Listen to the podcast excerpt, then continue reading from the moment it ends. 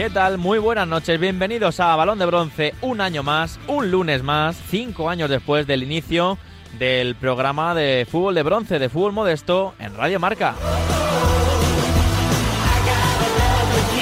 Una jornada que hemos tenido muchas novedades, ahora te lo voy a comentar en el repaso de la, de la jornada, pero hay que también decir quiénes son los protagonistas que van a estar acompañándonos en la bueno en el programa de hoy. Vamos a tener a Diony Villalba, futbolista del Baleares, tendremos a Manolo Sanlúcar, el entrenador del Atlético Paso, también a Jorge Martínez Losa, el eh, futbolista de la Unión Deportiva Logroñés, y a Rubén Andrés, el director deportivo del Club Deportivo Numancia.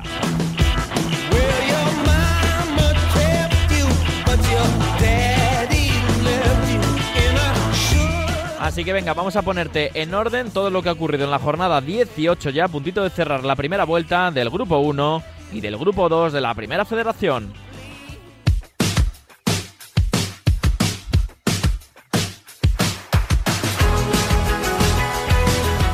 Y lo hacemos comentándote que el Celta de Vigo B ganó 1-0 al Racing de Ferrol. Luego estaremos con Pedro González, nuestro compañero de los datos, que nos va a explicar esa mala racha del Racing de Ferrol en números. Ganó, por ejemplo, el Badajoz 1-2 ante el Pontevedra. Gran victoria del equipo de Salmerón. Y también eh, la del equipo de Eduardo Docampo, la Cultural Leonesa, que ganó 0-2 en Linarejos eh, ante el Linares. El Castilla, por ejemplo, tuvo que remontar 2-1 ante el Algeciras. El Fuenlabrada perdió en casa de la Balona 2-1. El Alcorcón ganó en el romano José Fouto de Mérida 0-2. El Talavera que volvió a vencer 2-0 ante el Ceuta en este caso. Eh, San Fernando 1, Córdoba 3 también en un gran partido del equipo de Germán Crespo con mucho oficio. El Rayo Majadahonda se llevó el derby madrileño ante el Sanse. Y el Deportivo de La Coruña de Óscar Cano y de Lucas Pérez ganó 3-0 a Unionistas.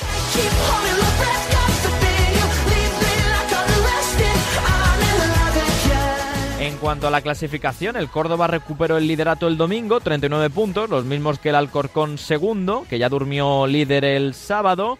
El Castilla es tercero con 38, está brutal esta pelea por el ascenso directo. El Depor es eh, cuarto con 35 eh, puntos, 5 eh, más que el Racing de Ferrol, que lleva 3 derrotas consecutivas. la Cultu es sexta con 29 puntos a 1 del playoff. En cuanto al descenso, bueno, pues de momento Unionista sería equipo de segunda ref con 19 puntos, los mismos que la salvación que la marca el Rayo Majadahonda. El Pontevedra es décimo séptimo, también en descenso con 18. El San Fernando décimo octavo con 17. Y el Talavera con 16, solo a 3 de la salvación. Ocupa también esa parte de abajo, como el Ceuta, que es colista, con 7 puntos.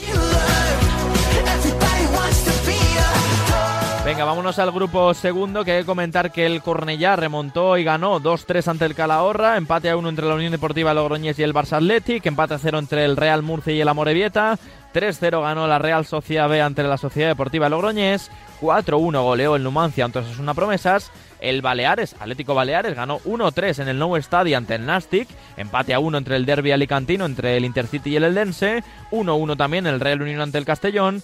1-0 ganó el Sabadell ante el Bilbao Athletic. Y empate a 1 en otro derby de Alicante, la Nucía y Alcoyano.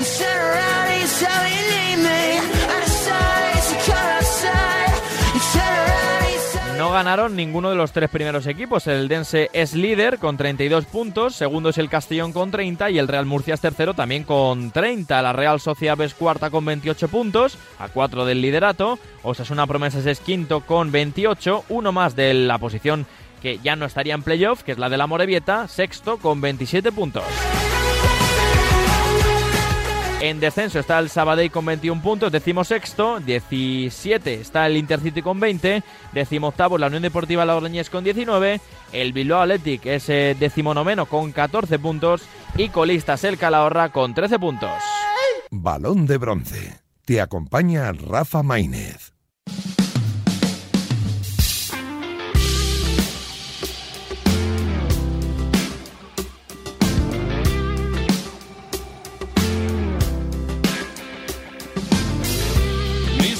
Manera de perder.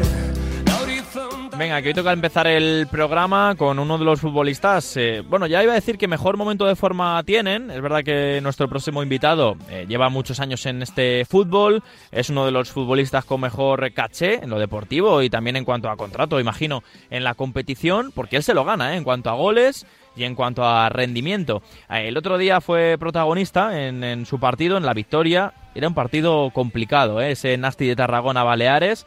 Para quien perdiese pudiese quedar un poco tocado, pero para quien ganase, que en este caso fue el Atlético Baleares, podría quedar un poco más reforzado lógicamente que el rival. Y una victoria que necesitaba como el comer el equipo de, bueno, el equipo, equipo balearico, ahora entrenado por Onésimo Sánchez y que tiene a uno de sus futbolistas en un momento increíble, hat-trick de Diony Villalba, eh, que además es eh, uno de los, no, el primer jugador en la historia de la Primera Federación que consigue dos hat-tricks. Y ya le tengo por aquí en Balón de Bronce. ¿Qué tal, Diony? Muy buenas. Hola, muy buenas, Rafa. Feliz año, ¿eh? Sí, feliz año. Bueno, imagino que ha empezado, bien, Es que eso se nota, ¿no? O sea, el hecho de empezar año, resetear un poco a nivel mental después de este tramo de septiembre a diciembre que no ha sido positivo. Ahora empezar con una victoria fuera de casa, rival complicado, un hat-trick en lo personal. Mentalmente ya el entreno del lunes o el día del lunes se hace más ameno, ¿no? Sí, hombre, eh, aparte el, último partido de, liga fue un poquito hmm. un poquito desastre, la verdad, que pedimos 0-3 en casa y nos fuimos de vacaciones con malas sensaciones. Eh, ahora es verdad que ha, ha, venido Onésimo, entrenador, ha cambiado también un poco la, la perspectiva de forma de juego. Eh, la verdad que nos está dando mucha confianza a todos los jugadores y, y, qué mejor manera ¿no? de poder mm. ganar, empezando ganando el, 2023. Totalmente. Oye, sin desmerecer, por supuesto, a antiguos entrenadores, pero la mano de Onésimo, ¿hasta qué punto se nota? Un entrenador que lo ha estado haciendo muy bien en un equipo profesional, como es el Celta, en este caso el filial, el Celta B, yendo a playoff, sacando y exprimiendo una, una buena jornada, eh, bueno, competir en lo más alto en esta categoría. ¿Se nota realmente la experiencia, esa mano como entrenador de Onésimo? Sí, la verdad que se nota bastante. Eh, al final un hombre, un hombre de fútbol, ya toda la vida dando esto y aparte aparte de futbolista, ¿no? Que ha, jugado en la élite, de entrenador también ha estado de segundo en primera, de, entrenador en segunda división y las veces también que ha estado en, segunda vez, pues también ha hecho bien con el Toledo, con el Celta, siempre ha estado rondando los playoffs o, o no, o en playoffs. Y la verdad que, ya te digo, mm, muy bien, los entrenamientos también son muy divertidos, eh, hacemos mucho mucho tiro, muchos partidos cortos, eh, después también tiene su parte no eh, táctica, de lo que quiere que hagamos el domingo pero la verdad que estamos muy contentos con, su llegada. Em, para el que no esté muy, digamos, muy pendiente, por ejemplo, del grupo 2, pero sepa que el Atlético Baleares no está teniendo su mejor año, ahora es decimocuarto, a tres puntos, a dos puntos por encima del descenso, pero es que está solo a cinco del playoff, en un grupo muy comprimido como este. ¿Qué le ha pasado al Atlético Baleares en este inicio de, competición? ¿Por qué le está costando dar con la tecla? Eh, no sé si es el tema de lesiones, el tema de dinámica, el tema de no entrar bien en el grupo, pero tú que llevas mucho tiempo de en esto, ¿cuál es el, digamos, principal problema que habéis tenido este año? Mira, por ejemplo, lesiones este año no, no hemos tenido tantas como el año pasado. El año pasado sí, sí fue mucho peor porque había hubo jornadas que éramos 10, 12 jugadores para jugar este año, pues sí es verdad que nos ha penalizado un poco los seis primeros partidos, ¿no? Que los tres primeros partidos empatamos, los, tres siguientes perdimos. Claro. Y, encima jugando bien, e incluso, pues ya te digo, de, haber ganado incluso partido holgadamente y, y de no marcar, no marcar, no marcar, te llegaba el otro equipo y te marcaba. Entonces llega un momento, pues, que anímicamente que te penaliza un poco, te toca un poco la moral, pierdes confianza. Después de esas seis jornadas conseguimos eh, cambiar un poco la dinámica, ya ganar partido y pero claro, ya esas seis jornadas ya te penalizan, pierdes un partido, eh, entonces claro, vuelves otra vez a, la zona baja, entonces claro. y además eso Diony a, nivel a nivel mental para un equipo además y para futbolistas ganadores como tú, eh, como bueno, como parte de, la plantilla, ¿no? Y, eh, al final eso cómo afecta mentalmente, cómo te repones de, de, ese inicio que tú dices, es que no sé qué está pasando que no entra el balón. Además, tú como delantero también tienes que tener una gestión mental para cuidar eso, ¿no?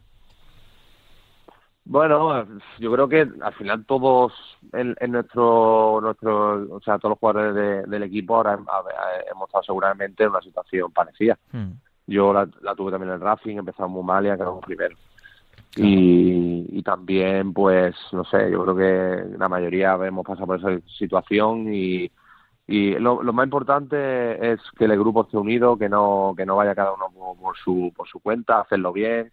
Al final todo el mundo queremos hacerlo bien, pero hay que hacerlo grupalmente, todos unidos y, creo que lo que estamos haciendo. Tenemos un grupo humano bastante bueno y, creo que lo, estamos poco a poco, pues lo estamos enderezando y y saliendo de saliendo del pozo poco a poco. Oye, ¿cuál es el equipo que más te ha llamado la atención en este en este grupo? Me interesa bastante tu opinión. Eh, quizás que te hayas enfrentado a ellos y has dicho estos van a otro ritmo, o algún equipo que no te esperabas su buen rendimiento o mal rendimiento. ¿Qué es lo que te ha llamado la atención en cuanto a equipos de este de este grupo?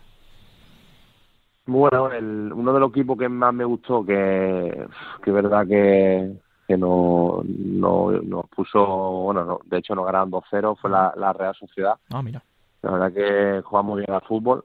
Mm, verdad que ahora no están tampoco en una racha muy buena, muy buena, pero pero me gustaron mucho y después hay equipos muy buenos. Eh, el, por ejemplo, el, el Dense también mm. juega muy bien, eh, el Murcia también. O sea, hay equipos, hay equipos, lo que pasa que sí es verdad que está todo muy unido, muy la liga está siendo muy competitiva y cualquier equipo gana cualquiera. Sí. Y que además eh, tú pillas una racha de dos victorias y es que te cambia totalmente el panorama. Se está viendo en el Numancia, por ejemplo, que, o la Morevieta, equipos que no empezaron tan bien, que han alcanzado una racha ahora que están ya rozando el playoff. Eh, te quería preguntar por la competición, Diony, sin, sin alargarme demasiado, pero mm, se está viendo un año que también la competición poco a poco va creciendo, que los equipos y los eh, futbolistas cada vez ganan un poquito más, eh, apuestan más. Eh, ¿Cómo estás viendo tú esta competición? ¿Qué le falta para crecer? Tú que también llevas mucho tiempo en el bronce, ¿cómo estás viendo esta primera federación? Hombre, la competición está claro que, que es buena, ¿no? Una competición que que está mejorando en, muchos aspectos con el tema también de los campos también, que son ya todos naturales. y la verdad que está mejorando poco a poco. Seguramente le falten, le falten cosas, pero pero creo que, que poco a poco pues irá mejorando. Tampoco puede pasar de, de 0 a 100 hmm. eh, cambios, ¿sabes? No, te me mueras, ¿eh, Diony? Tose, tose. No, no, no, que me, se me queda la, la garganta, madre mía. Bueno, bueno. que, por cierto, eres junto a Alberto Quiles el máximo goleador de esta competición, eh, de la primera federación en dos temporadas, eh, bueno, temporada y media, 26 goles en total, eh, es el primer jugador que hace dos hat-tricks. bueno, ya va marcando los hitos, ¿no? Que en su día también estabas ahí marcando en segunda B, en el antiguo formato. ahora la competencia y el nivel suben. no sé, bueno, ¿qué te parece estas, estas cifras? Bueno, está bien, ¿no? 26 goles en los no está mal, ¿no? año y medio. No está mal, no está mal. y es verdad que, que la, el cambio de competición pues me ha frenado un poco la, lo de quedar más simulado de la, de la segunda vez. Sí. Pero bueno, pues ahí estoy, entre los mejores de la segunda vez y entre los mejores de, de la, de la primera vez. Oye, ¿cómo, ¿cómo, ves la llegada de Lucas Pérez para la competición? Hombre, está claro que que tiene un nivel, encima viene, ya te digo, viene de primera división. Y jugando, ¿eh? Y marcando. Y, un nivel, y, jugando y marcando, que no es que venga a jugar de, primera que no haya jugado, que lleve así sin tener minutos, que sea, que ha jugado casi todo y, y el nivel que va a la categoría va a ser espectacular, vaya. Bueno. Pues nada, oye, quién sabe, si algún día os enfrentáis en el playoff de ascenso, si lleguéis vosotros y el de por ahí se mantiene en playoff, pues nunca sabe un Diony Lucas Pérez. Que me ha alegrado mucho escucharte, ¿vale, Diony? Mucha suerte, mejórate la voz o, lo que te pase y, y, cuídate, ¿vale? Un abrazo grande. Bueno, muchas gracias, hombre. Un saludo, Rafa.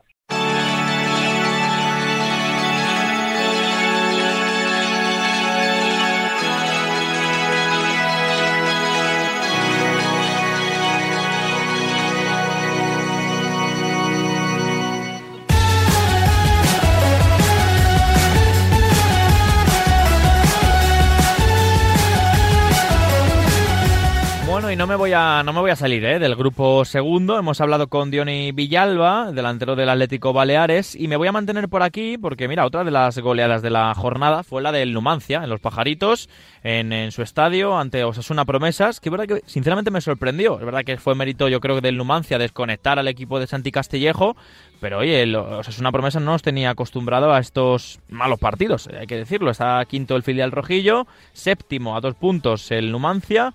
Y me he traído aquí, aprovechando que estamos en pleno mercado de fichajes, en este inicio del mes de enero, me he traído a Rubén Andrés, que es el director de, deportivo del Club Deportivo Numancia. Ya me escuchan balón de bronce. Rubén, ¿qué tal? Muy buenas. Muy buena, Rafa, ¿cómo estás? Muy bien, eh, deseando escucharte, que ya hacía mucho que no, no charlábamos aquí en la radio. Eh, ¿Tú todo bien?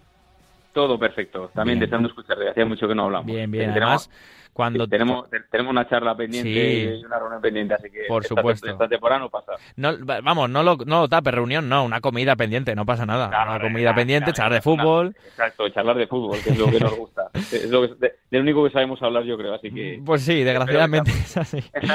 A ver, ¿cómo llevas el, el mercado? Eh, ahora te pregunto un poco por el equipo, por el Numancia, por, el- por todo un poco la actualidad de- del equipo, pero, pero ¿cómo lleváis un mercado en el que, en el que bueno, se habla mucho, ¿no? De los precios, de los sueldos, de, de los movimientos. Pues ahora mismo con bastante tranquilidad, la verdad. Eh, es un mercado, ya lo conoces tú, un mercado de enero en el que se hacen cosas puntuales. Eh, si se tiene que mejorar la plantilla, se mejora, pero si no sale nada que, que no pueda mejorar lo que realmente hay, pues eh, eh, no, merece, no merece la pena. Así que ahora mismo con tranquilidad tenemos una ficha libre nosotros, que es la de la que deja David González, un jugador en el que teníamos muchas esperanzas puestas, jugador que venía de cedido del Real Madrid, Mm. que, que conocía la casa, que estaba siendo uno de los faros de nuestro equipo y desgraciadamente pues se rompió el ligamento cruzado y nos ha dejado esa ficha libre que estamos a punto de, de llevarla ahora mismo con otro jugador cedido. Así que con esa tranquilidad y por lo demás pues quedan 22 días todavía de mercado. Eh, los directores deportivos tenemos la obligación de estar pendientes cada día eh, de lo que pasa y es un mercado en el que puede pasar cualquier cosa de, de un día a otro. Son solamente 22 días, pero de un día a otro pasan muchas cosas. Hay jornadas por medio en el que jugadores igual no disponen de los minutos que ellos desean y igual un día 28 29 de enero te encuentras con la posibilidad que no te encuentras un, un 5 de enero. Así que con paciencia. Nosotros Bien, bien. realmente tenemos ahora mismo eh, 23 fichas con el nuevo jugador que vendría en los próximos días y miraremos el, el mercado con bastante tranquilidad. Porque estaba pensando mientras que hablabas en el posible efecto dominó. No es que afecte al Numancia, pero es verdad que lo estaba pensando. Digo, claro, puede estar esto muy tranquilo. El día 20, de repente, pues un futbolista sale, ese equipo que se queda sin un eh, jugador va por otro jugador, ¿no? El efecto dominó. Que eso, Totalmente. como director deportivo, es lo que acabas de decir, que te tiene que tener un poco alerta por si de repente enciende la mecha de esto, ¿no? Exacto, hasta que no se cae la primera ficha no caen las demás. Así que- y esas fichas suelen caer cuando, cuando suelen caer, por los últimos días del mercado. Así que nosotros que mm, eh, ahora mismo estamos bien, estamos tranquilos, solamente tenemos esa ficha libre, pues ta- tampoco tenemos esa, esa necesidad urgente de hacer, de hacer más cosas. Lo malo que tenemos es eh, bastantes lesiones, pero como Ya. son lesiones de mes, mes y medio, pues tampoco se puede hacer nada. Temas puntuales, eh, musculares, en ese caso. Eh, oye, te quiero preguntar, ¿cómo afecta el trabajo de director deportivo, por ejemplo, un cambio de entrenador a mitad de, de temporada? Eh, se, se fue Diego Martínez, bueno, se, se fue cesado, llegó Iñaki Bea, además hay con un poco un periodo de, de, de tiempo que no llegó al instante, sino que hubo también que esperar a que llegase, se desvinculase de otro proyecto. ¿Cómo afecta eso al trabajo del director deportivo a nivel de- del entrenador? Al final es una plantilla que, que no está hecha para el entrenador o, o para, para el proyecto que empezó en verano.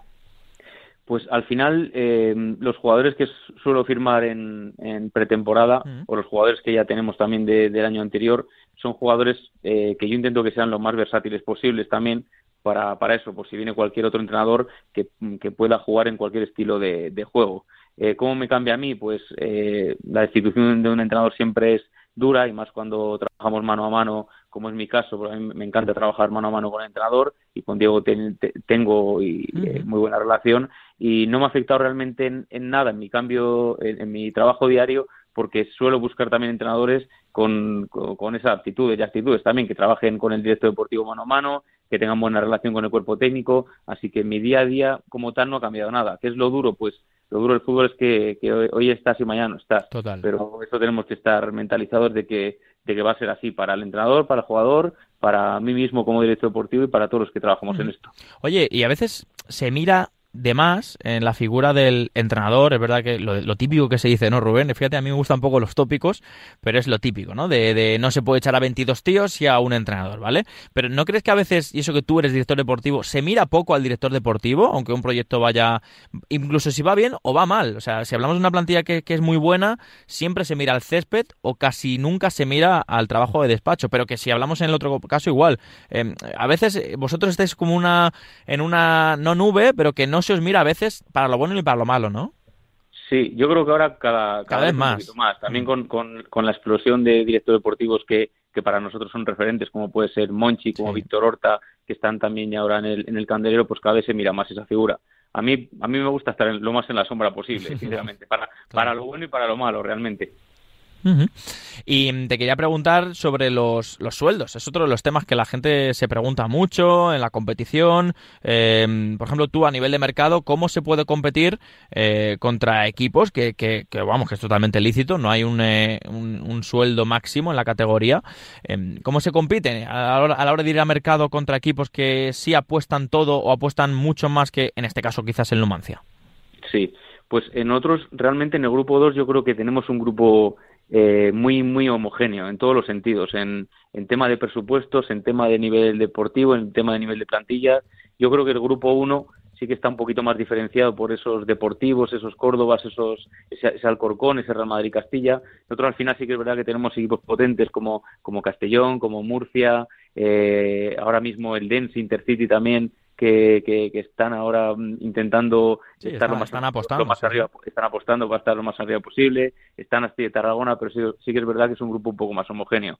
Al final nosotros intentamos vender también la, la marca Numancia, una marca que, que mm, durante todos estos últimos años, 20, 25 años que ha estado en el fútbol profesional, pues se ha ido creando como una marca de, de seriedad tanto de club como institucional, como económica, como deportiva, y eso al final vende al jugador también. Es lo que intentamos hacer. Tengo que ir, ¿eh? Tengo que ir por Soria. Fui hace unos meses y mira, casualmente se ascendió Rubén. exacto.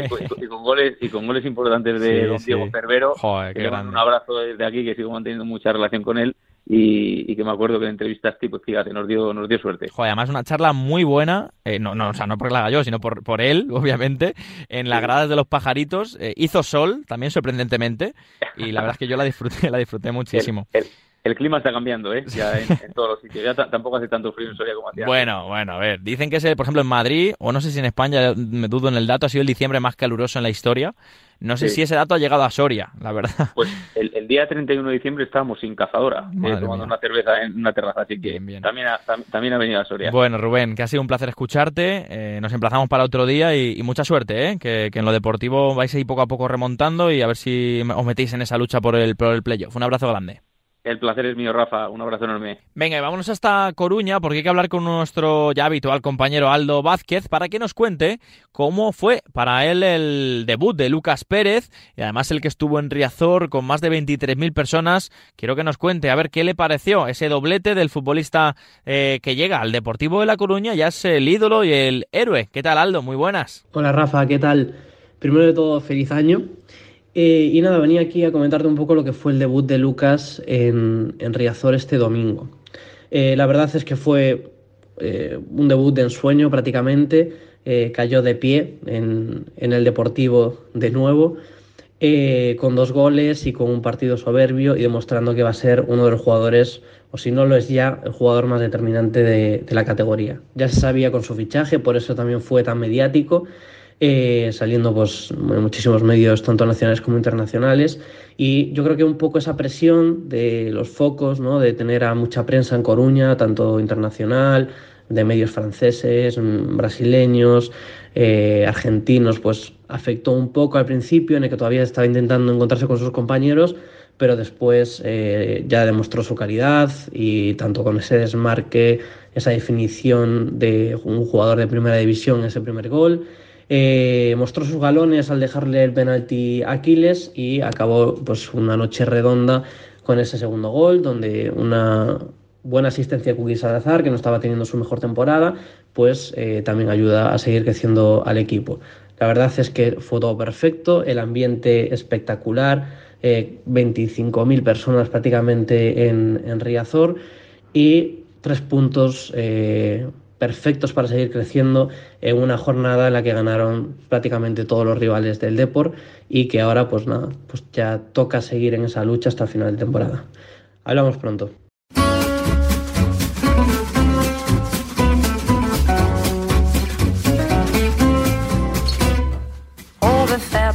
Bueno, y volvemos a tener nuestra sección de los datos de bronce en la jornada ya 18 de la primera federación, la primera de este año 2023. Y como siempre y cada lunes tenemos aquí a Pedro González. Pedro, ¿qué tal? Muy buenas, feliz año.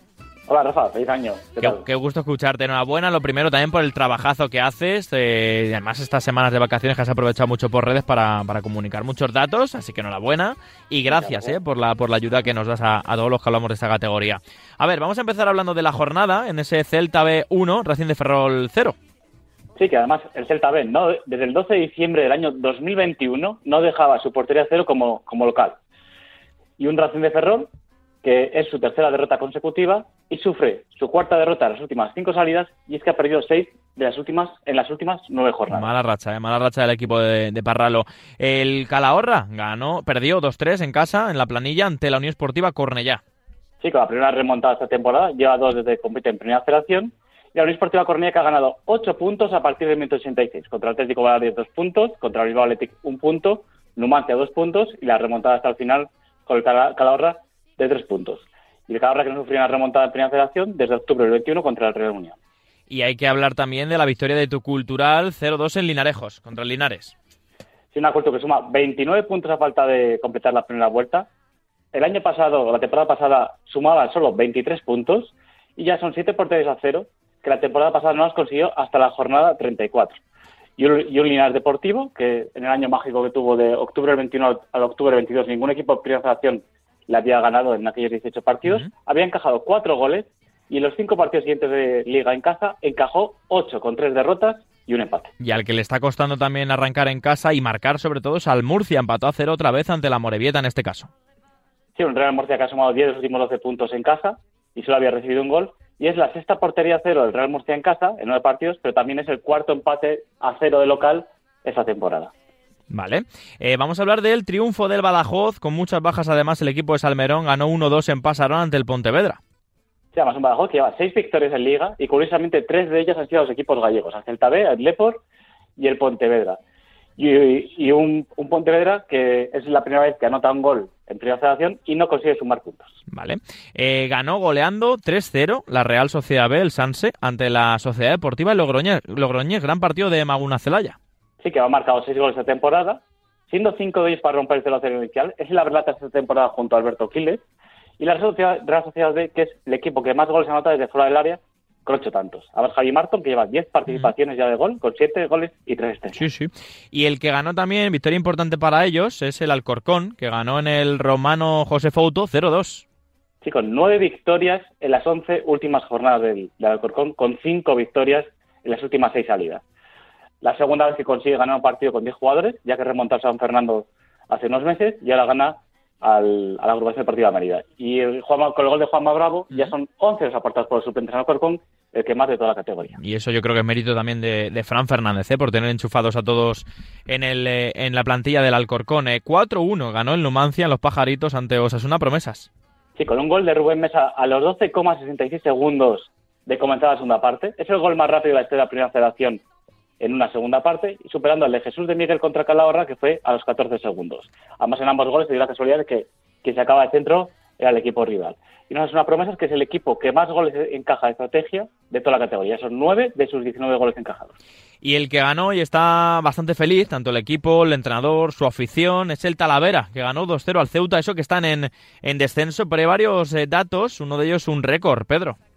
Sí, eh, bueno, dos récords. El, el de jornadas consecutivas sin encajar gol, que son seis, supera las cinco del Racing, del Deport y el Villarreal B.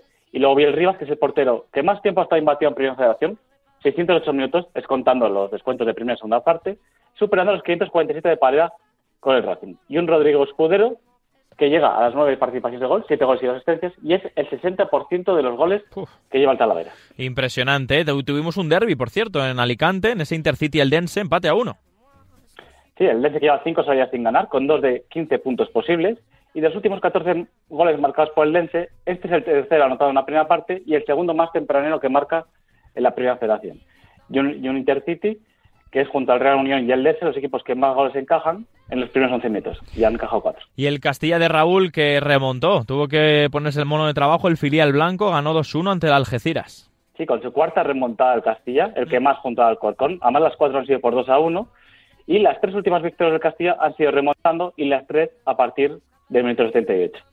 Y Ronnie, que se acaba su leyenda, ya que desde el 16 de, desde diciembre del año 2016, Mm. los anteriores 34 veces que han marcado gol, sus equipos no perdían. Pues se, se nos va otra leyenda más. Vaya, vaya por Dios. A ver, el, el Atlético Baleares con un hat-trick de Dioni que ganó 1-3 en el nuevo estadio en un eh, eh, partido en el que los de Onésimo, ya en el banquillo balearico, bueno, una victoria importante. Sí, Dime Villalba, que es el primer jugador en primera generación que consigue hacer dos hat-tricks, y un canario que la temporada pasada asistió en casa, en las, eh, bueno, asistió, eh, marcó primero en Tarragona, asistió luego a la segunda vuelta en casa y hoy hizo un doble, es decir, que ha hecho un gol y tres asistencias al Nastic en primera federación. Y un Marcelo Hernández, que se estrenaba con el Nastic como fichaje de invierno, y para recordar que la temporada pasada hizo 11 goles y cuatro asistencias. Y la balona ganó 2-1 al Fuenla también, ¿no? Sí, con la cuarta victoria seguida de Balona en casa, que es su récord en primera federación desde octubre y noviembre del 2021. Y fíjate, desde la, desde la llegada de Rafa Escobar, la Balona ha sumado en siete de las nueve jornadas que se lo ha dirigido. Venga, cuéntame cosas del Córdoba que ganó 1-3 en Bahía Sur ante el San Fernando de Pablo Alfaro. Sí, con un Carracedo que es uno de los máximos asistentes de esta temporada ya, con cinco asistencias. Y es el primer partido sin Draghi Good en el Córdoba que suma puntos. En los cuatro partidos anteriores, tres de Liga y uno de Copa, habían consumado cuatro derrotas sin él. Y el que pinchó es el Castellón, fuera de caso ante el Real Unión de Irún de David Movilla. Sí, la quinta jornada sin ganar del Castellón, que ha sumado seis de los últimos 21 puntos posibles. Y el gol de Dani Romeo es el tercero de jugada para el Castellón desde el mes de noviembre, diciembre y la jornada de hoy. Victoria del Sabadell por la mínima ante el Bilbao Athletic. Sí, cuatro de los últimos cinco goles de Sabadell que han sido a balón parado, uno de penalti, dos de falta directa y uno de, de córner. Y junto a Sosuna Promesas, el Bilbao también es de los que más encaja de estrategia con nueve. Vale. Y vamos a cerrar con el Depor, que ganó 3-0 ante Unionistas en Riazor, con más de 23.000 personas y con el redebut de Lucas Pérez. Sí, Lucas Pérez que debutaba con el Depor hacer un doblete y ese jugador del Depor que menos tiempo ha necesitado para hacer un doblete en primera federación, desde que debutaba. Fueron 93 minutos. Y un Alberto Quiles que es junto a Dioni, los máximos goleadores históricos de primera federación, con 26 goles y es la sexta victoria del Depor en las últimas nueve jornadas. Bueno, pues ahí quedan los datos de la jornada 18 con Pedro González. Pedro, un abrazo enorme. Pues nada, Rafa, un abrazo. Un abrazo para Pedro y nosotros que seguimos aquí en la radio del deporte, en Radio Marca.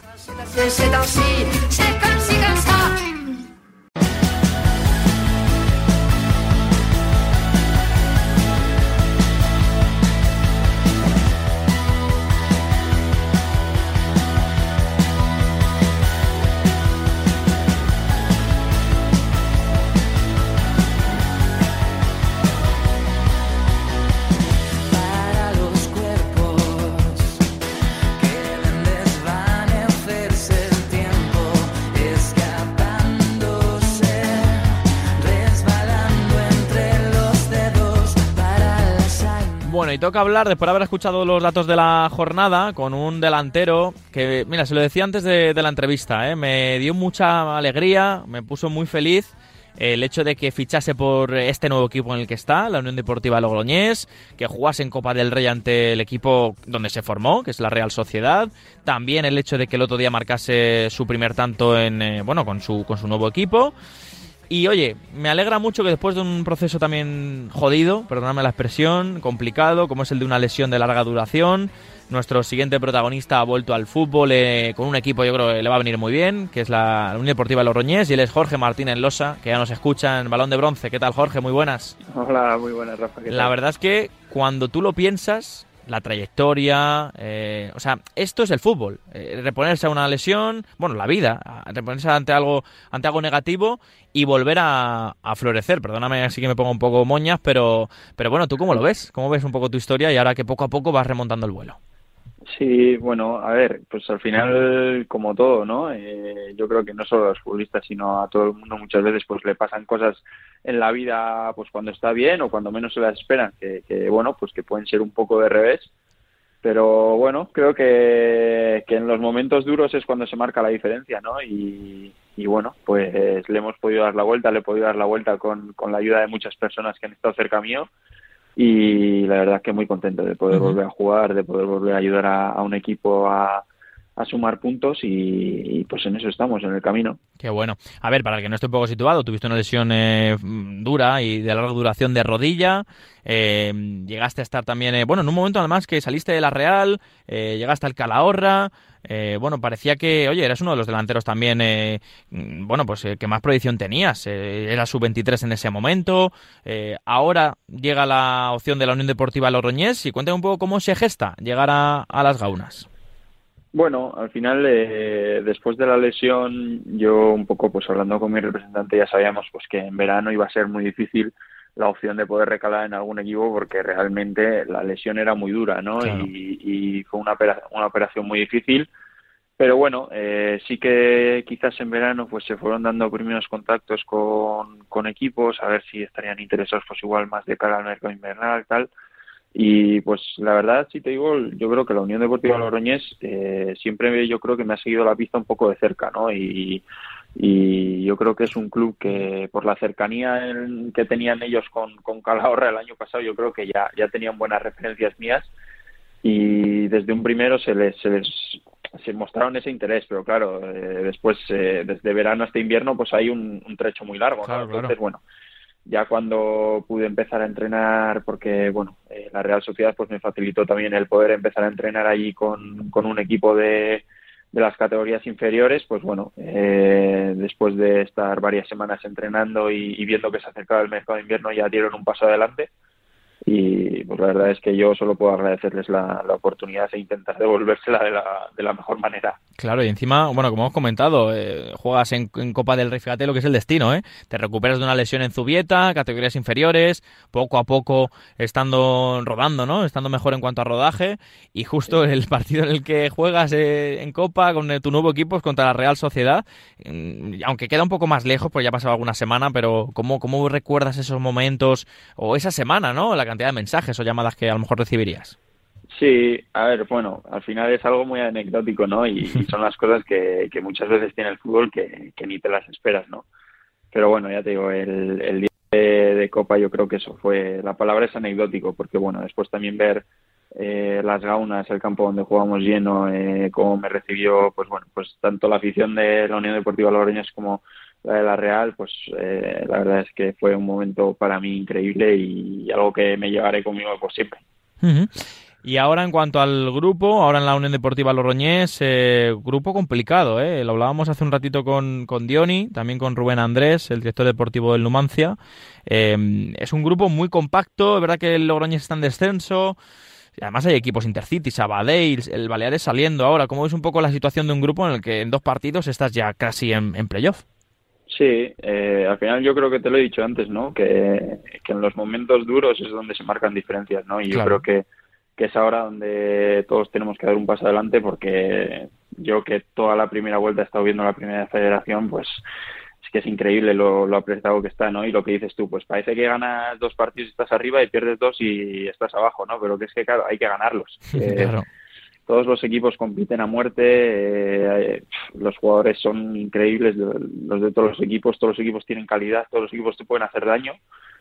Y bueno, pues nosotros como, como equipo ahora mismo pues sabemos en la situación en la que estamos pero también estamos convencidos de que quedan muchos partidos, aún quedan 20 partidos y que seguro que somos capaces de darle la vuelta porque bueno, estamos muy mentalizados en ello. Qué bueno, oye, y en un grupo en el que un equipo donde tú jugaste y creo recordar, si no me falla la memoria, tú ascendiste también, eh, la Real Sociedad B, no sé, el Sanse, no sé si tú estabas en ese equipo del ascenso, ya me bailo un poco las fechas estuve durante la primera vuelta. Vale, y luego saliste en la segunda. Y después salí en la segunda vuelta a Calahorra, que es, bueno, nosotros también hicimos un playoff de, sí, sí, que fue muy bonito pues para la ciudad. Y, Totalmente, pero te quería preguntar por, por esa jornada que tú conoces un poco mejor que yo, seguramente, eh, que ahora está, bueno, está en playoff, es un equipo que, que viene de descender, pero al final es un equipo nuevo prácticamente por, por la jornada que viene. Eh, ¿Cómo ves un poco al filial del, de la Real, al Sanse? Al final a mí no me extraña, ¿no? Porque, bueno, eh, aunque sean equipos que sí que es verdad que es prácticamente nuevo, el trabajo que se hace en Zubieta es increíble, ¿no? Y el trabajo que llevan allí en la cantera eh, es de chapó. Y bueno, conociendo también un poco a Sergio Francisco, que lo he tenido como entrenador eh, durante varios años allí en la Real Sociedad C, pues no me extraña, la verdad, que, que estén ahí arriba y que estén haciendo las cosas como las están haciendo. Es que yo creo, eh, Jorge, que además hasta que no estás eh, viendo, o sea, hasta que no ves trabajar a, la gente en Zubieta, o si me apuras también en Lezama, por supuesto, hasta que no tampoco tú vives esos momentos, por ejemplo, nosotros los periodistas, no eres realmente consciente de, lo bien que se trabaja en ese tipo de canteras, ¿no? Sí, por supuesto. Al final, eh, tú dices Lezama, yo te digo Zubieta, pero yo creo que todas las canteras de España, pues bueno, tienen su su metodología de trabajo, su estructura, eh, todo lo que ellos pueden eh, estar trabajando a día de hoy para, para, yo creo, sobre todo acercarse y acercar a los jugadores al primer equipo, que es al final, yo creo, el objetivo, de, todas las canteras. Pero es que aún así, eh, sabiendo eso, que sean capaces de dar los pasos que están dando en categorías como la Primera Federación y algunos filiales, incluso en, Segunda, pues como fue el año pasado el caso del Sanseo, o este año el caso del Villarreal B, la verdad es que es que es increíble y, eso habla muy bien de no solo de los filiales y, de los equipos de primera división sino también del fútbol español y de lo que podemos ver en los siguientes años en, España. Y además te digo más eh, yo siempre he defendido que vosotros los filiales, bueno, tú cuando estabas en su día en un filial, eh, juguéis en estas categorías, eh, en segunda B o ahora la primera federación, porque eso además aumenta el ritmo competitivo, aumenta la formación, la mejora. Eh, yo creo que se notaría, ¿no? El hecho de que si vais a una liga de filiales, bueno, digo como si tú, tú siguieses en un filial, pero yo creo que perderíamos mucho talento en el fútbol español si, si, los filiales compiten en una liga y pierden esta, pues esta, digamos, profesionalidad o este, no profesionalidad, sino el sentido de, a la hora de competir, ¿no, Jorge? Sí, al final es que es un debate. No, por supuesto, no, no quiero abrirlo. pero... porque al final yo entiendo todas las partes, ¿no? La parte de que estando en un filial tú lo que quieres es competir en una categoría lo más arriba posible, parecida al fútbol profesional, porque el primer equipo está ahí y es lo que te van a pedir. Y veo también pues la situación de equipos que su primer equipo está en la categoría donde está el filial hmm. y pues igual es desvirtúa un poco la realidad de lo que es el fútbol, ¿sabes? Y de lo que eh, los equipos quieren. Hmm. Entonces, bueno, al final, ya te digo, es un tema en el que depende de dónde lo mires, pues, eh, pues te viene bien una cosa o te viene bien otra. Pero bueno, eh, es que es así, no te puedo decir más. Sí, sí, total, no, bastante, bastante has dicho porque opino igual, opino igual esas dos vertientes. Pues Jorge, que ha sido un placer, eh, te deseamos mucha suerte para este próximo fin de, visitáis Castalia, que no es un buen, vamos, no es un buen plato para, para comer, bueno, si ganáis sí es un buen plato, pero, pero es un hueso duro, así que mucha suerte y bueno, te iremos siguiendo, ¿vale? Vale, muchísimas gracias Rafa por, por la llamada, ¿vale? Nada, un abrazo, cuídate. Venga, un abrazo enorme.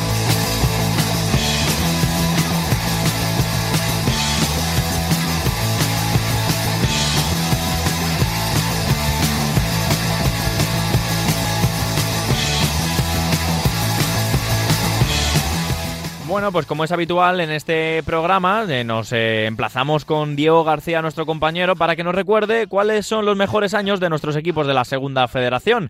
Ya tengo el placer de presentar un año más a Diego García. ¿Qué tal, Diego? Muy buenas. Muy buenas, Rafa. Feliz año a ti, feliz año a nuestros eh, oyentes. Un año, bueno, que nos va a dejar seguramente muchas historias como las que vamos a contar, Rafa. Totalmente, totalmente. Además, ahora que lo estoy pensando, 9 de enero ya 10. Em, justo hace. A ver, estamos en 2023. Justo hace 5 años que tuve la suerte de empezar en el programa Balón de Bronce. Y desde casi el primer momento, Diego García siempre estuvo ahí con sus historias, sus piezas de bronce. Bueno, así que bueno, gracias. Un lustro, Rafa, un lustro. cinco años, ¿eh? Cinco años. Eh, gracias, ¿eh? Por acompañarnos y además es una sección que en la que yo sé que los oyentes y yo también aprendo y aprendemos de lo que nos traes. Así que esta semana me vas a hablar de dos equipos que compiten en la segunda federación, como viene siendo habitual esta, esta temporada. Uno de ellos es el Club Deportivo Ibiza Islas Pitiusas. A ver, ¿cuándo fue su mejor temporada? Vamos a recordar, Rafa, eh, la temporada 21-22, la temporada pasada en la que el eh, cuadro ibicenco rozó el playoff a primera red. Venga, ¿y cómo llegó aquel año? Pues te comentar, Rafa, antes de nada, que hablamos de un club que apenas se cuenta con una década de vida y que ascendía a tercera división hace relativamente poco, en la 2018-2019. Tres temporadas estuvo el cuadro balear en tercera hasta que en la 2021, la temporada de la, de la reestructuración del fútbol modesto español, pues ascendió a segunda red. ¿Cuál pasaba a ser el objetivo para esta para esa 21-22 que vamos a analizar a continuación? Pues mantenerse en la categoría, no sufrir demasiado y vamos a ver cómo, cómo acabó aquello. Totalmente. Venga, a ver, jugadores clave de aquel Club Deportivo Ibiza, que bueno, recordamos a nuestros oyentes, no es el mismo eh, Ibiza que la Unión Deportiva Ibiza, que ahora está en segunda división, es otro Ibiza. Eh, cuéntanos, ¿qué jugadores y nombres clave tuvo? El primero de ellos, eh, Marcos García, centrocampista veterano, Rafa, de 35 años, con experiencia en eh, primera división con clubes como el Villarreal, el Recreativo o el eh, Valladolid, y que también jugó con la Real Sociedad en segunda división. En la 21-22 anotó seis goles con el Ibiza Islas Pitiusas. En segunda instancia vamos a destacar a Juan Delgado, que bueno es delantero, anotó 17 goles en esta 21-22, máximo goleador del equipo, y bueno, ha pasado por varios filiales como el Mestalla, el Celta B o el Atlético Levante, además de por eh, clubes como el Hércules, Olot o Baracaldo. Actualmente milita en la primera red con el Sabadell. Muy buenas temporadas, ¿eh? lleva Juan Delgado. Yo me acuerdo que le conocí en Ulot, Baracaldo y también en esa etapa que has dicho en el Ibiza. A ver, el torneo, ¿por qué le fue tan bien eh, aquel año? ¿Cómo fue la competición? Pues la base de aquella buena temporada del cuadro balear fue eh, la regularidad, Rafa. Una campaña bastante regular del, eh, del equipo que tras los primeros 10 partidos eh, tenía un récord, digamos, de eh, 4-4-2, cuatro victorias, cuatro empates y dos derrotas y ocupaba puestos de playoff. Acumuló una racha de cinco partidos sin ganar desde ahí, consiguiendo solo dos goles, recuperándose eh, con seis victorias después en un intervalo de nueve partidos. Así que en 24 jornadas, el Ibiza Islas Pitiusas, ojo, era cuarto y estaba a tan solo tres puntos eh, del líder que ya sabemos ascendía de manera directa a primera red, siendo además Rafa el máximo goleador de la categoría hasta ese momento, o sea que Sí, mucho sí. mérito el del, el del equipo balear. Tres victorias en los últimos diez duelos fueron un bagaje insuficiente para un Ibiza Islas Pitiusas eh, que se quedó sexto fuera del playoff a solo dos puntos del quinto puesto, pero algo, bueno, pues que le permitía cumplir con ese objetivo de permanecer en la categoría que antes comentábamos. En cuanto a las consecuencias, eh, ¿qué supuso ese temporadón, el del curso pasado, para el Club Deportivo Ibiza?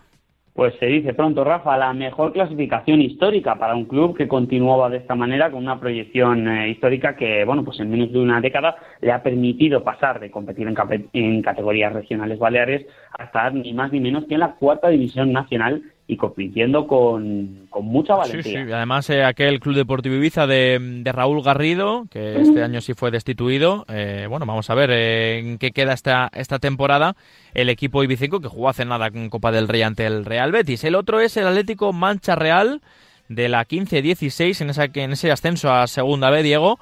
¿Cómo fue esos antecedentes? ¿Cómo fueron eh, de, de este equipo ahora en Segunda Ref? Pues el cuadro andaluz, Rafa, decir que debutó en tercera hace ya algo más de dos décadas, en la 99 y 2000, y que tuvo dos intentos de ascender a Segunda B, uno en la 2009-2010, en la que fue campeón de su grupo, y otra ocasión, la dos- en la 2012-2013, en la que fue segundo y que también disputó, le permitió disputar la, eh, la fase de ascenso a Segunda B, en ambos casos sin suerte. Vale. En cuanto a los futbolistas clave, hay alguno que nos suena, ¿eh? Pues sí, Rafa, el primero de ellos es Eladi, Eladio Zorrilla, atacante que logró 25 dianas en aquella temporada y que ha jugado en Jaén, Murcia o el Cartagena en segunda B, que ascendió a segunda con el cuadro de Cartagonova y que en la 21-22 fichó por el Tenerife. Además, también eh, mencionamos a Ángel Gómez, delantero, que hizo 15 dianas y que había jugado en el Linares desde 2010 a, 2000, a 2015, perdón. Después del ascenso a Segunda B del Mancha Real, volvió a tercera para jugar en el Martos y en el Torre Perojil. Vale. El torneo, ¿por qué le fue tan bien y cómo fue aquella andadura del Atlético Mancha Real? Pues decir, Rafa, que el grupo en el que estaba encuadrado el Atlético Mancha Real era bastante complicado porque debía competir con equipos como el Atlético Malagueño, Antequera, El Palo o El Ejido, algunos de ellos con, con experiencia ya en la, en la categoría de bronce, en Segunda B. Necesitó exprimirse, eso sí, al máximo el eh, cuadro de Mancha Real, que ganó la liga empatado a puntos con el filial malacitano, al que superó por el gol a veras particular. Eh, y bueno, pues decir que el eh, Mancha Real fue un equipo bastante fiable, que ganó 27 de los 38 partidos, que no es nada fácil, Sí, sí. y que encajó solo 25 goles, una de las eh, claves para conseguir, sobre todo esa primera plaza de, de aquel grupo andaluz, 25 goles en contra. En la eliminatoria de campeones le tocó enfrentarse al Zamora, otra ciudad, como tú bien sabes, Rafa, con mucha tradición Sí, sí. en esto del eh, fútbol de bronce, consiguió el Mancha Real ganar 3-1 como local en el partido de ida, aguantó la presión en la vuelta, consiguió ganar en el Ruta de la Plata 0-2, ascendiendo de este modo por primera vez en su historia a segunda vez. Vale, y después de ese gran año, ¿cómo le fue al Atlético Mancha Real y qué supuso esa temporada? Pues la verdad, Rafa, no salió bien la experiencia en segunda B porque el año siguiente, la del curso 16-17, descendió siendo décimo octavo en ese siempre muy competitivo grupo cuarto de la segunda B. Tras cuatro cursos en tercera, consiguió, sí, el ascenso a segunda B en la pasada temporada, eh, perdón, hace dos temporadas. En la 21-22, en la 20 La 20-21, 20-21, Rafa, 20-21. Venga, pues ahí queda ese repaso del Atlético Mancha Real, también del Club Deportivo Ibiza Islas Pitiusas, dos de los equipos que componen ahora esta segunda federación. Diego García, como siempre, un abrazo grande. Otro para ti, Rafa.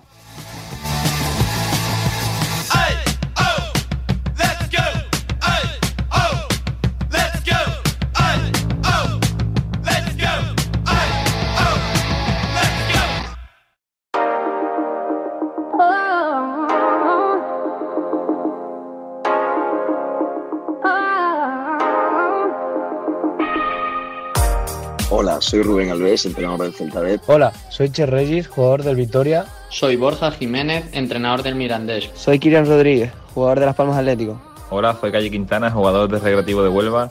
Hola, muy buenas. Soy Sergio Chica, jugador del Atlético Malagueño. Hola, soy Ever Pena, jugador de la Unión Deportiva Melilla. Soy Oscar Cano, entrenador del Castellón. Soy Alain Izmendi, jugador del Real Unión. Hola, soy Jairo Cárcava. Hola, soy Edu Cortina, jugador del Real Oviedo Vetusta. Buenas, soy Pedro Martín, jugador del Lleida. Hola, muy buenas, soy Diego Cervero, jugador del Burgos. Buenas, soy Luz Carrión, entrenador de la U de Melilla. Puedes escuchar toda la actualidad de Segunda B en Balón de Bronce en Radio Marca. Un saludo. Pues mira, he querido rescatar este, este recopilatorio de gente que en su momento jugaba en otros equipos, en canteras, entrenaba en Segunda División B, para acordarme un poco también de la gente que estaba por este fútbol y gente que ha llegado al fútbol profesional, otra gente no, eh, pero seguro que, oye, han tenido también una carrera eh, importante dentro de este fútbol, pero he querido rescatarla, eh, una, una cuñita promo pasada de hace unos años que para recordar que, bueno, hay muchas voces que pasan, que pasan por aquí. Mira, estaba Kirian Rodríguez en Las Palmas Atlético y, y ahora que está en el fútbol profesional le mandamos un abrazo enorme a Kirian con todo también lo que, lo que está pasando. Y ahora me voy a ir hasta la isla de La Palma, porque hay que hablar del Atlético Paso, eh, un equipo bueno muy humilde, eh, un equipo que ha cambiado de entrenador no hace mucho y que ha empezado el 2023 con un empatito ante el Alcorcón B, eh, además en un grupo como es el quinto, donde también compite contra el Lega B, fíjate, por la salvación, yo que soy de Leganés, pues voy a preguntarle al entrenador del Atlético Paso, que ha llegado a su nuevo destino y tiene mucha ilusión, que es Manolo Sanlúcar y ya nos escucha, balón de bronce. Manolo, ¿qué tal? Muy buenas. Hola, buenas tardes, Rafa, ¿qué tal? Bien, bien, la verdad, encantado de escucharte. Mira, escuchando las, las voces ¿eh? que estaban en otros equipos hace unos años, cómo ha cambiado también las oportunidades, el fútbol, eh, gente que ha llegado al fútbol profesional. Los años pasan, ¿eh, Manolo?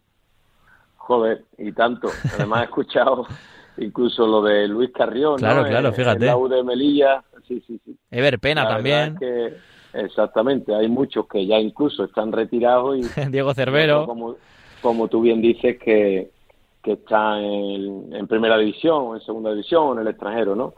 Es este, este mundo es, es estas categorías y, y evidentemente aquí eh, hay mucho talento del cual eh, a la vuelta de la esquina pues encontraremos muchos jugadores que hoy están aquí en, en clubes de primera división o segunda división o como te he dicho antes en el extranjero que ahora el, el, el futbolista español pues la verdad que, que sale mucho, ¿no? Y está muy cotizado, por supuesto. Oye, y el entrenador también, ¿eh? Tú acabas de llegar al Atlético Paso, pero no sé si también en ese, en ese tramo de no entrenar, el extranjero ha tenido algo, bueno, alguna llamada a tu teléfono. Pues sí, mira, eh, ya me pasó el año pasado, ¿vale? Eh, antes de, de firmar en el, en el sanluqueño, ¿vale? Y este año también, pero son países tan exóticos y, y la verdad es que no, no, no estoy convencido Del todo. totalmente de dar ese salto. La verdad es que, que son, además, países y ligas y clubes, incluso jugadores de un de un total desconocimiento por mi parte y, y- Claro. y a mí me gusta siempre tenerlo todo más controladito. Ahora has ido al- a la isla de La Palma, Atlético Paso, a ver qué te has encontrado estas, esta primera semana después de tu primer partido. Bueno, pues la verdad es que también fue fue algo rápido lo que lo que pasó, ¿no? Para, para venir aquí, porque bueno, eh, fue a partir del del día, me parece que fue 18, no, perdón, después de la Copa, después de la Copa cuando empezaron a, a ponerse en contacto conmigo, encontré un, un- un grupo de personas, la verdad es que muy, muy interesante y, y bueno, y un proyecto, porque al final me apetecía eh, poder meterme sabiendo que, que hay dificultad no para para tú eh, poder elegir cualquier proyecto en este mundo tan complicado y que y que ya es difícil entrenar. Pero bueno la, la verdad que la empresa eh, NSN me, me- se puso en contacto conmigo. La verdad que eh, desde un principio muy convencido por por la labor de, de que estuviésemos juntos hay un proyecto a medio largo plazo muy interesante y la verdad es que, que bueno que me convencieron que por día me ilusionaron y, y aquí estamos no pero que después también tengo que darle mucho valor a ese a ese trato personal de la de la propia empresa eh, que ahora mismo es la, la propiedad no de- del club pero también a la gente del club a la gente del pueblo A la del, que a la del día a día, a la del día a día. Efectivamente, hasta el día a día. Me parece increíble. Yo creo que nunca he tenido un trato tan exquisito y de, y de tanta bondad por, por parte de todo el mundo. Y la verdad que estoy encantado. Es cierto, como tú bien dices, que ahora mismo hay un objetivo prioritario y vital para el club, que es salvar la categoría. Y bueno, y desde, desde ayer pues ya estamos luchando por ello y, y ojalá lo podamos conseguir, ¿no? Qué bueno. Oye, quiero preguntarte, tú que tienes mucha trayectoria y mucha experiencia también en este tipo de categorías, ¿qué te ha parecido este cambio de, que ya bueno, ya hace un año o dos que ha, que ha ocurrido, pero ¿qué te ha parecido el cambio de, de estructura en cuanto a, la, a las competiciones de la federación? Primera federación, segunda ref, que el primero ascienda. Eh, ¿Qué te parece este, este cambio? No, no sé a, a dónde crees que, que se puede llegar con, con este cambio de, de competiciones.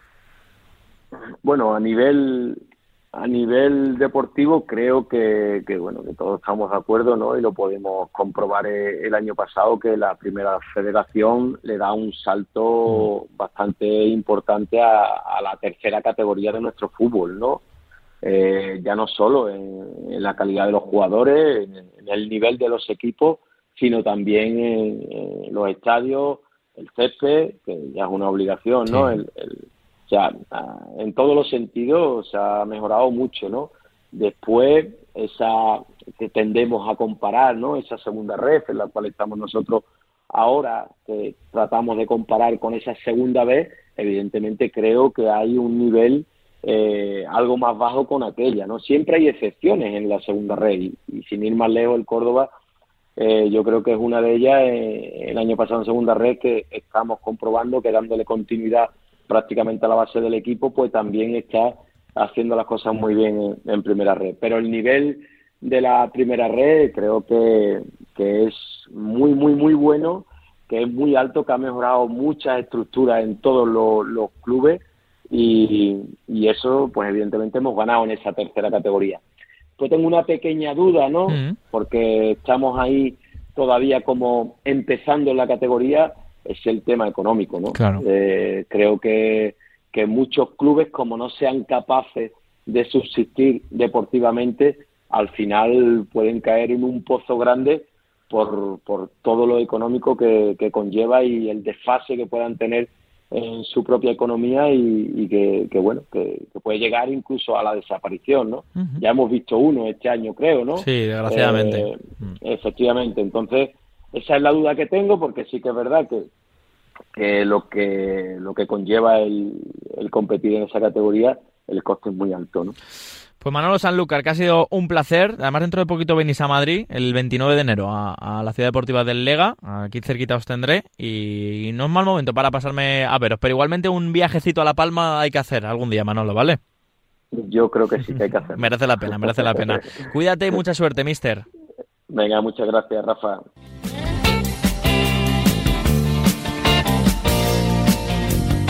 Bueno, y toca despedir el primer programa del 2023 eh, de Balón de Bronce. Ya ha vuelto a la primera federación y vuelve cada lunes ya de madrugada el programa del fútbol modesto. Lo primero de todo, y ya último para cerrar también, quería agradeceros el apoyo como siempre que dais al programa, al contenido que hacemos en Radio Marca y que hago yo personalmente también.